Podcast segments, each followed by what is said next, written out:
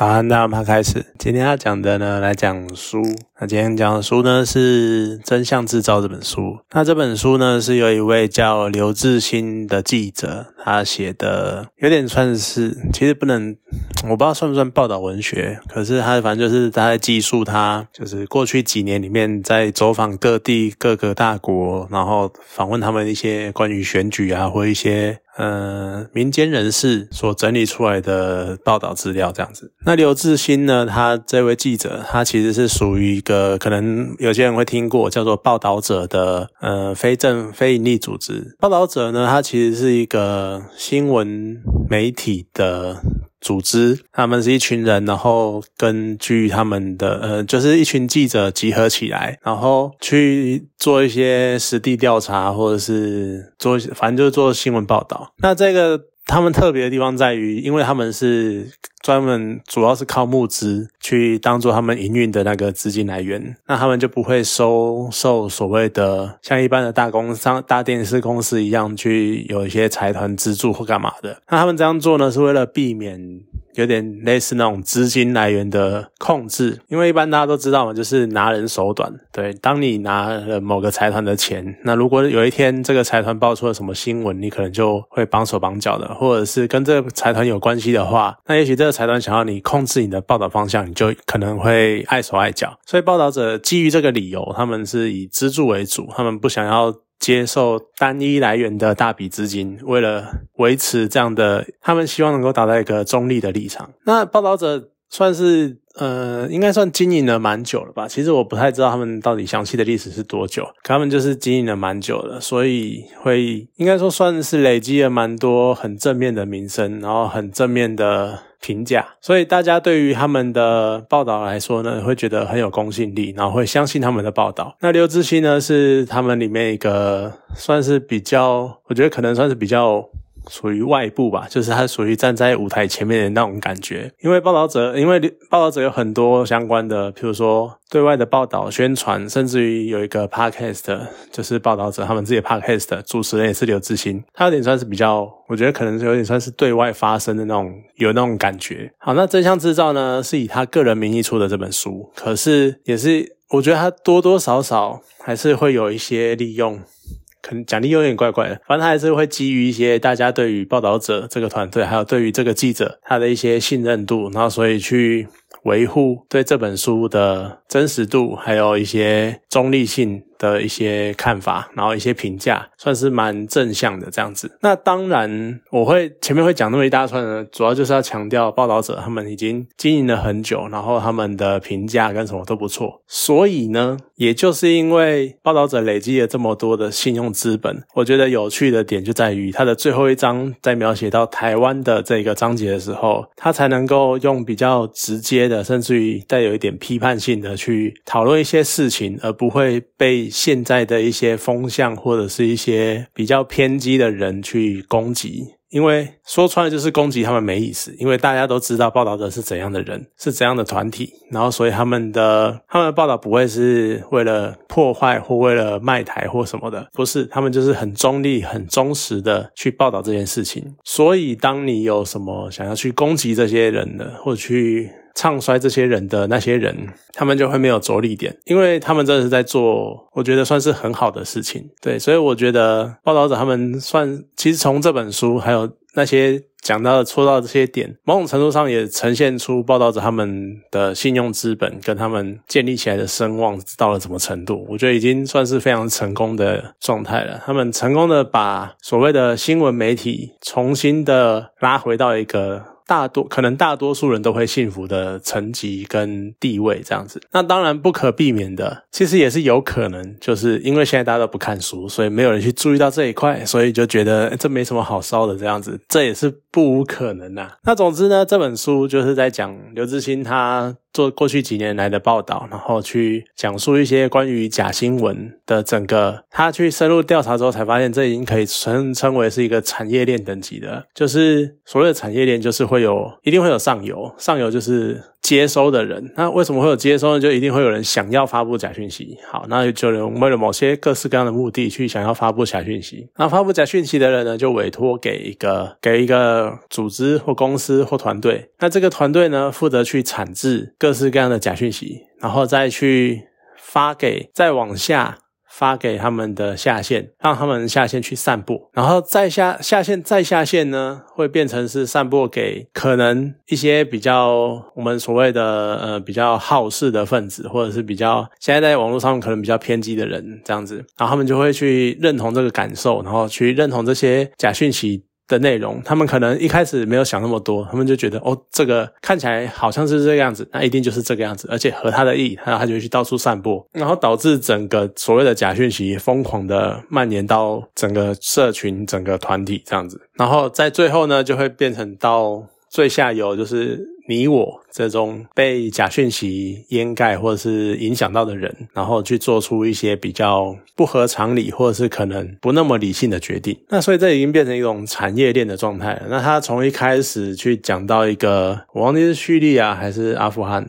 还是哪里的妈妈，然后反正他的儿子呢加入了 ISIS，然后去参访那个妈妈，然后去了解到他的儿子为什么会加入 ISIS，为什么会加入伊斯兰国，被认为是恐怖分子。然后再一路的呢，到了德国大选，然后再到法国大选，还有美国大选，然后再来一连串的调查事件，去调查到从各个国家。因为最早最早其实有点像是从有点算是从伊斯兰那个时候开始，然后再来就是川普当选的那个时候，大家广为人知的就是川普当选。网军这部分网络声量占了很大的比例，就算是帮助他当选的一个很大的助力，这样子。然后这一波助力呢，也带出了整个所谓的假消假新闻产制链的崛起。好，然后这一批人呢，又到了欧洲，好去影响了法国，然后影响了德国这样子。然后另外一方面呢，同样的一个概念，同样一个模式，一个架构，也发生在中国。就像我们一开始说，我们这一两年最熟知的就是武汉肺炎的传播，整整个中中国去控制、去操控整个讯息的对内，去钳制整个讯息的散播，然后对外呢去控制、去影响整个讯息的风向，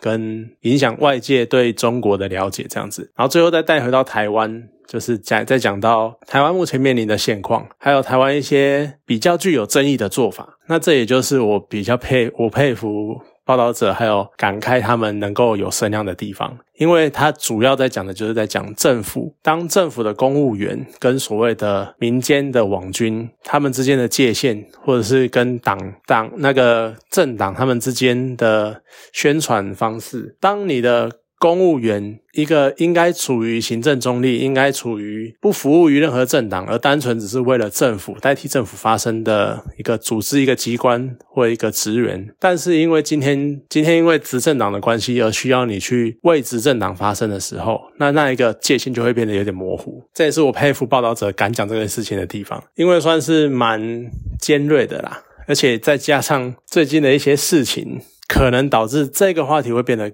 特别的敏感。那当然，在前面的部分，他讲述了很多，像是 ISIS 如何，他们从 ISIS 那边其实就已经开始带出假讯息如何去渗透每一个他们有有有兴趣的人，或者是可能对他们可招募的人这样子，然后再一点一滴的带到法国，就是 ISIS 可能。在阿富汗、叙利亚那边，你可能会觉得还是因为那当地战乱嘛，那人民的心情心不稳定啊、不安定什么的，慌乱，所以被很容易被趁虚而入。但是下一个就到了法国，法国连连法国这个相对于民主自由的国家，然后它都会被我们可能想象欧洲人的生活可能就是已经比较安定、比较安稳的，但连他们都会被假讯息影响，甚至也是有点动荡。所以可见这些东西是很假讯息这种东西是很有点类似无孔不。入的那一种，他就是会找到你心灵脆弱的地方，或者是你比较容易动摇的地方，然后去侵入你，去影响你的想法，然后进而改变你的整个思想的方式，然后还有接触讯息的地方，这样子。然后再到了德国，德国又有一个很长期以来的那种所谓的矛盾，就东西德的矛盾，然后他用柏林围墙跟现代版的心灵上的墙这样子去做一个对比，然后再到了中国，就一样就讲到武汉肺炎。那中国我们可能就稍微比较熟悉一点，就是讲到了各式各样的信息封锁，然后再到台湾这样子。所以他一步一步的来，然后让你一层一层的更深入去了解到所谓的假讯息跟假新闻，他们如何被制造、被散播。而当中呢，也他也接触到了很多。其实有趣的地方在于说，他也有去访问到使用这些所谓的假讯息的人，他们的想法是什么？我觉得特别的就在于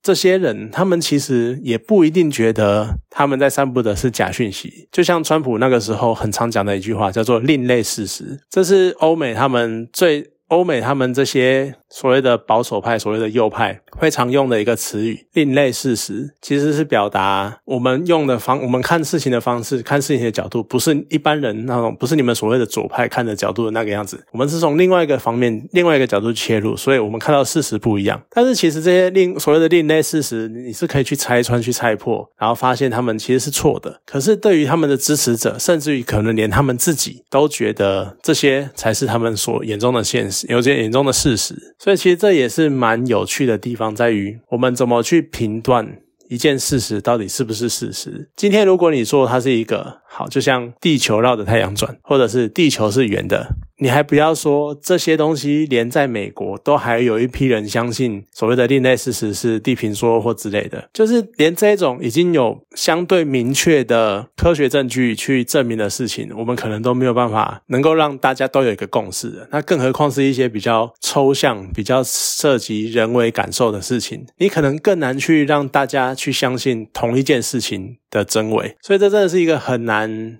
很难达到共识的事情吧？我觉得真的到最后，大多数情况都还是只能采用一个多数决，或者是大家就是你一言我一语的，然后可能到最后都没有交集之类的。所以这是一个蛮，我觉得在现代面对假讯息的这个问题上面遇到了很大的困难。而也因为这个呢，你看你看到他去访问那些人嘛？然后他甚至于还去访问了所谓产业链中的那种巨子，就是整个制造整个假新闻组织的人、发起人，然后还有他们的组织的老板之类的。那你去访问他们，他们还会跟你洋洋洒洒的列出你该如何去反制假新闻的议题，该如何去辨别假新闻。这种有一种很微妙的说服感。为什么呢？因为他们就是做假新假新闻的，所以他们一定比你更了解。他们如何制造假新闻，还有他们如何利用你人性的弱点、你心灵的弱点去制造假新闻，去灌输在你身上。所以，他他们提出来的破解方法，其实某种程度上来讲是最有效的。可是，当他们也跟你讲说啊，面对假讯息哦，